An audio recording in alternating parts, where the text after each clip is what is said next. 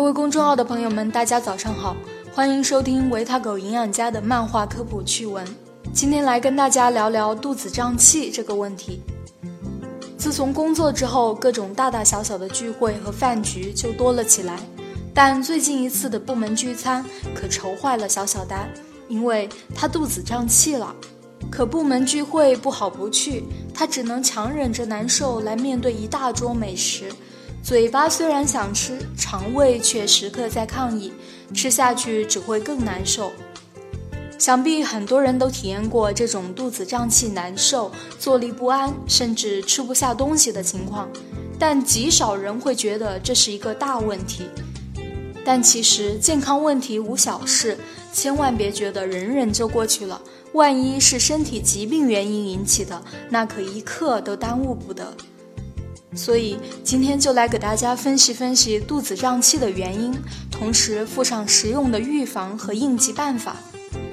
肚子胀气是一果多因的问题，大致来说，原因主要有以下几类：一、吃东西方式不对。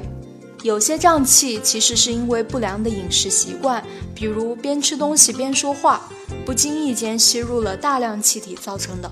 这些不良的饮食习惯包括边吃东西边说话、吃东西狼吞虎咽、喝太多的碳酸饮料、用吸管喝东西、紧张时吞口水、经常嚼口香糖。解决办法其实很简单，就是要做到吃东西时少说话。细嚼慢咽，少喝碳酸饮料，不用吸管，而是直接喝或倒在杯子里喝。紧张时可以深呼吸，而不是吞口水。少嚼口香糖。想不到吧？肚子里多余的气体，可能根本就是你自己的嘴巴吸进去的。用俗话说，就是作的。二，吃错了。除了从外界吸入气体导致的胀气。还有一部分胀气是食物被肠道细菌分解时产生的大量气体造成的。细菌在自然界中充当着分解者的角色，在肠道中也是如此。它们能够分解那些无法被人体消化和吸收的食物残渣。某些食物中的成分不太容易被小肠消化吸收，到大肠后就会在细菌的作用下发酵，产生大量气体，从而引起胀气。所以，如果你很容易胀气，豆类、板栗、全粒小麦、大麦、燕麦、洋葱、洋姜、甘蓝菜、西兰花、地瓜、马铃薯、高糖水果如苹果、梨子这些食物要少吃。还有乳制品也有引起胀气的可能，但我们没有放进去，因为吃乳制品是否会胀气，取决于你是否乳糖不耐受。所以可以视情况而定。三吃多了，吃的太多会不容易消化，而且肠胃需要非常卖力的工作，也就是分泌胃酸来消化食物。而过多的胃酸和胰液中和后，会产生二氧化碳气体，导致出现胀气、打嗝的现象。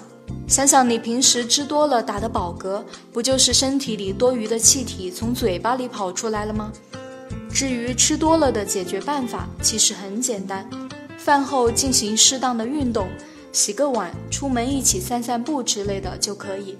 我可不敢说让你少吃点。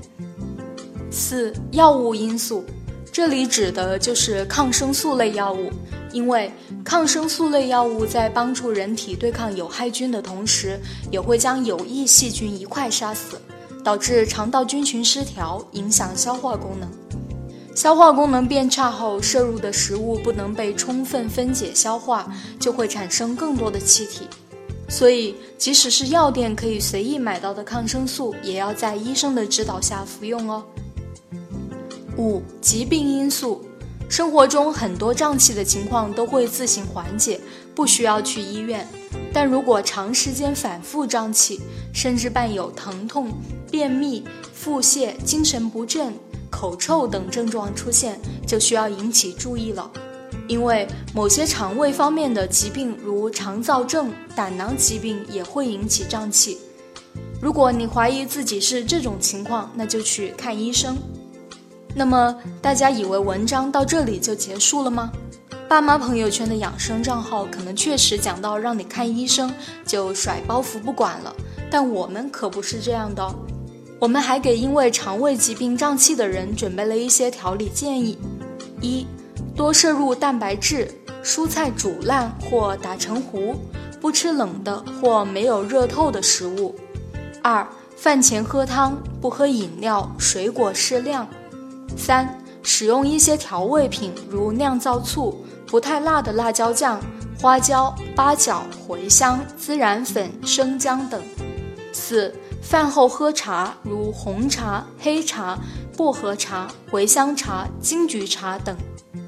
看完这些，有小伙伴就提出疑问了：上面告诉大家的都是一些预防方法，如果什么时候又把自己作的胀气了，该怎么办呢？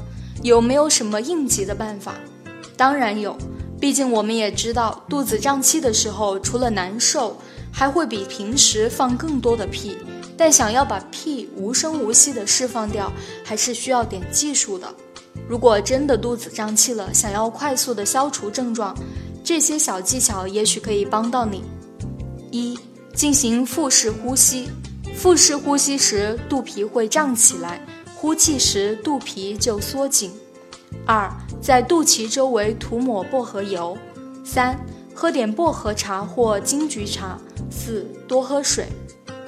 但要是你真的感觉自己快要破功了，我还有三个独门秘诀传授给你，让你快速摆脱难受状态，勇敢地释放自我。一、退避三舍，找个没人的地方走动一下，尽情地释放出来。二、暗度陈仓，悄悄地一点点挤出来，可有效控制音量，但需要注意力高度集中，稍不留神就会自成小调。三、声东击西。要放屁的时候，用其他声音盖过屁音，比如把椅子摔倒，但需要准确地掌握时机。其实我是开玩笑的啦，最后三个方法千万不要轻易的尝试，不然被识破了，可别赖在我头上哦。好了，关于肚子胀气的话题就先聊到这儿了。如果你还有什么相关的疑问，欢迎到文章底部进行留言。